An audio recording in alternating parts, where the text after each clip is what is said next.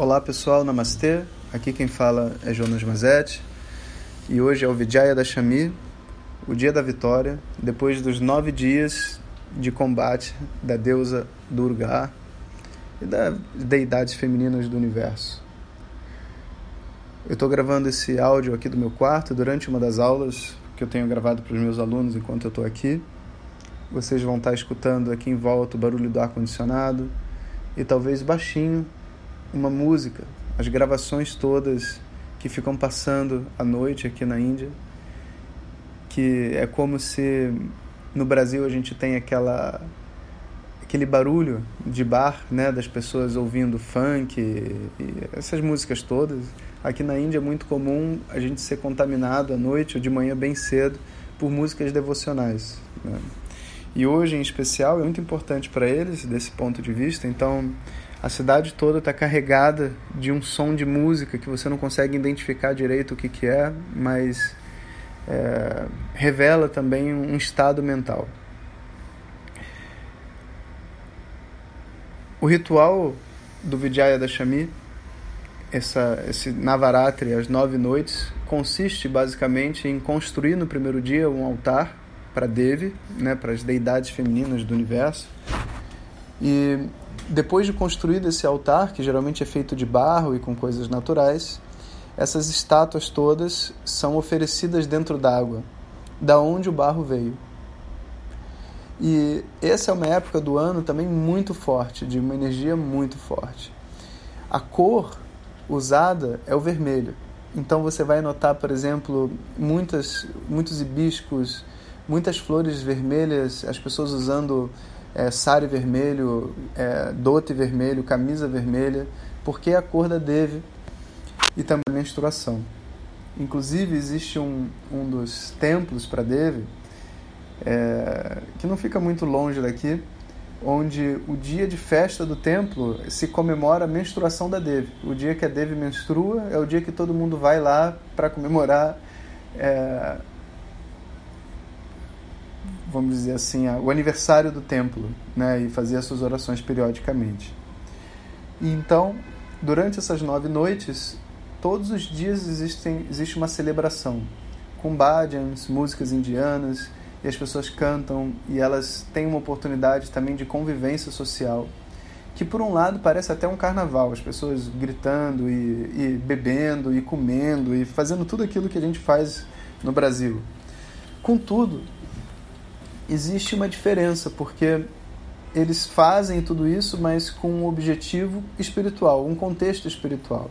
Então seria como se fosse uma festa de São João ou de Cosme e Damião, né, onde tem muita festa, muitas crianças também e as famílias comemorando junto. E isso é uma das coisas que a gente reparou e foi muito bonito de você ver assim. Geralmente você ia ver um monte de homem no bar gritando, né, e bebendo cerveja e futebol. E aqui você vê os mesmos homens gritando, bebendo cerveja, mas dentro de um, sei lá, do condomínio do prédio, com todas as famílias e, e com a decoração e as crianças dançando e, a, e as mulheres conversando e de repente todo mundo se junta e dança, sabe? É uma coisa que não tem muito no Brasil dessa forma, sabe? No Brasil é uma coisa é mais é, mais truncada. Aqui existe uma troca nesse entendimento sobre a espiritualidade que é muito bonito. E então, durante os nove dias, você tem essa festividade. E no último dia, você oferece Durga de volta para a água, né? porque ela veio da água. E é muito interessante a gente entender a simbologia desse processo. As águas representam as nossas emoções e também o subconsciente. Quando você tira alguma coisa de dentro da água, a coisa ela brota do nada. Imagina sair dentro d'água, né, uma concha. A água é toda uniforme e límpida. De dentro dela levanta uma pessoa que estava tomando banho. E é exatamente essa forma como aparecem as nossas emoções. A qualquer momento a gente está, de repente está tudo bem. E quanto mais bem tiver, mais pronto para as emoções saírem. Porque as emoções elas só saem quando a pessoa se sente segura. Você se sente segura e está tudo bem, então se prepara que o subconsciente agora vai jogar alguma coisa para você. E ele joga uma emoção. Essa emoção aparece do nada e se constrói na nossa mente como se fosse um enigma. E agora a gente sente dor, a gente sente angústia, a gente sente é, ansiedade, depressão, a gente não se entende, está confuso, está animado. Aí, um minuto depois, totalmente desanimado. Aí, de repente, alguém conta uma coisa fica animado de novo. Né? E dessa água sai como se fosse uma caixa de Pandora. Né? É uma surpresa. O que, que vai acontecer? Então, a gente faz isso no começo dos nove dias. A gente tira de dentro d'água a Devi. E durante os nove dias, então, a gente celebra e comemora as nossas emoções e esse movimento da nossa mente que é tão forte e tão difícil, né? E a gente se, se envolve com isso. Em geral, a gente quer acabar com isso, a gente quer destruir, a gente quer resolver. Mas essa tradição ensina a gente a ver que tudo isso que acontece dentro da gente, na verdade, é muito sagrado. E que são os desejos que surgem dentro de nós que nos levam a seguir o nosso karma. E são as dificuldades emocionais que a gente tem que nos conectam com as pessoas que podem nos acolher. E são as forças que a gente tem que nos coloca disponível para ajudar outras pessoas. E é a nossa ansiedade que faz a gente sair da onde a gente está. E a nossa depressão faz a gente ficar quietinho. E que se não fosse esse conjunto todo de emoções, não haveria sansara, tudo bem, mas também não haveria vida. Porque a vida é movimento. A vida é fluida, como a água. E por isso, a água também é um símbolo para a vida. Então a água se torna um símbolo para três coisas.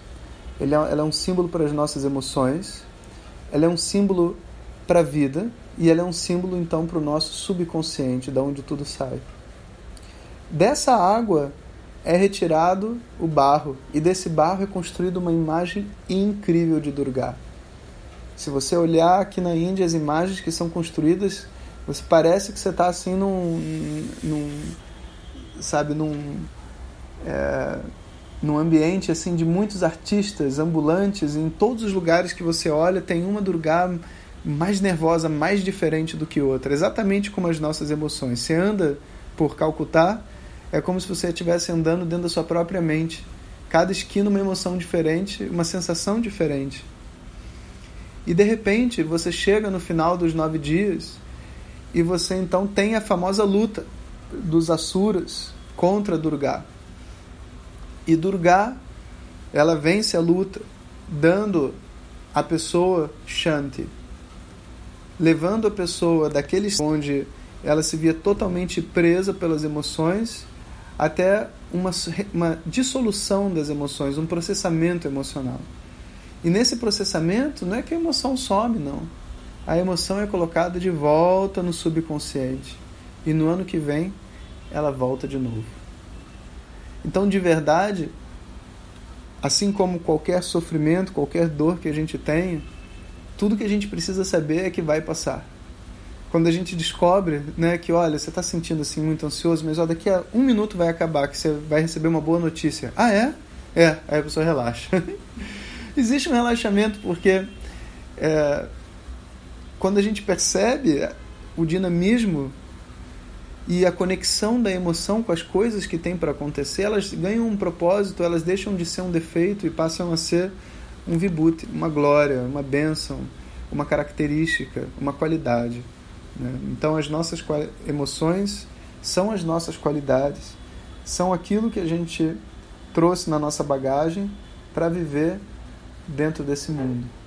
Então a gente reconhece isso tudo, faz as pazes com Durga, faz o namaskaram para ela e no décimo dia a gente oferece ela dentro d'água e ela volta a ser um todo com esse universo.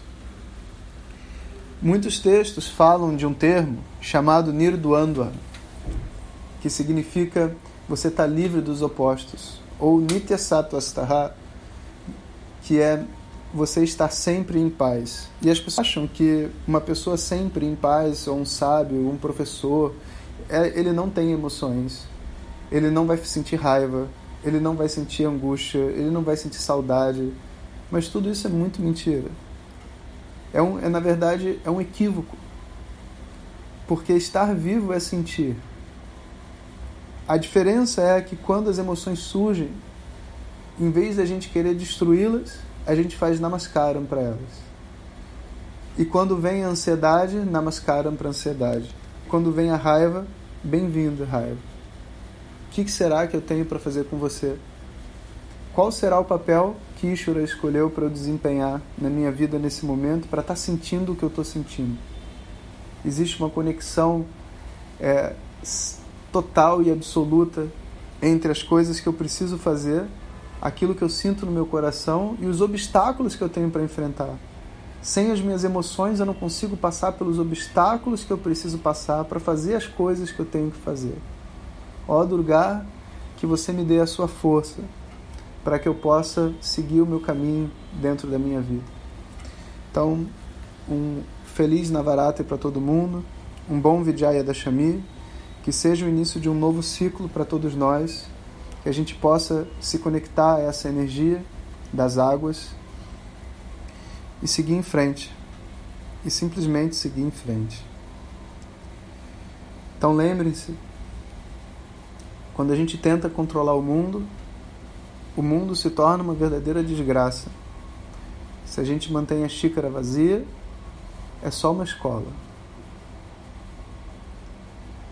Que os pais da terra estejam no céu, que os pais do céu, o Pai do céu, esteja na terra.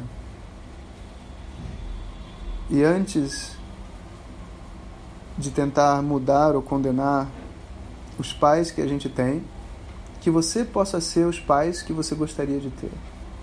Que você possa ser os pais que você gostaria de ter. Nos encontramos ainda em mais algum podcast antes de eu voltar para o Brasil. Um abraço a todos e obrigado por escutarem. Hariom.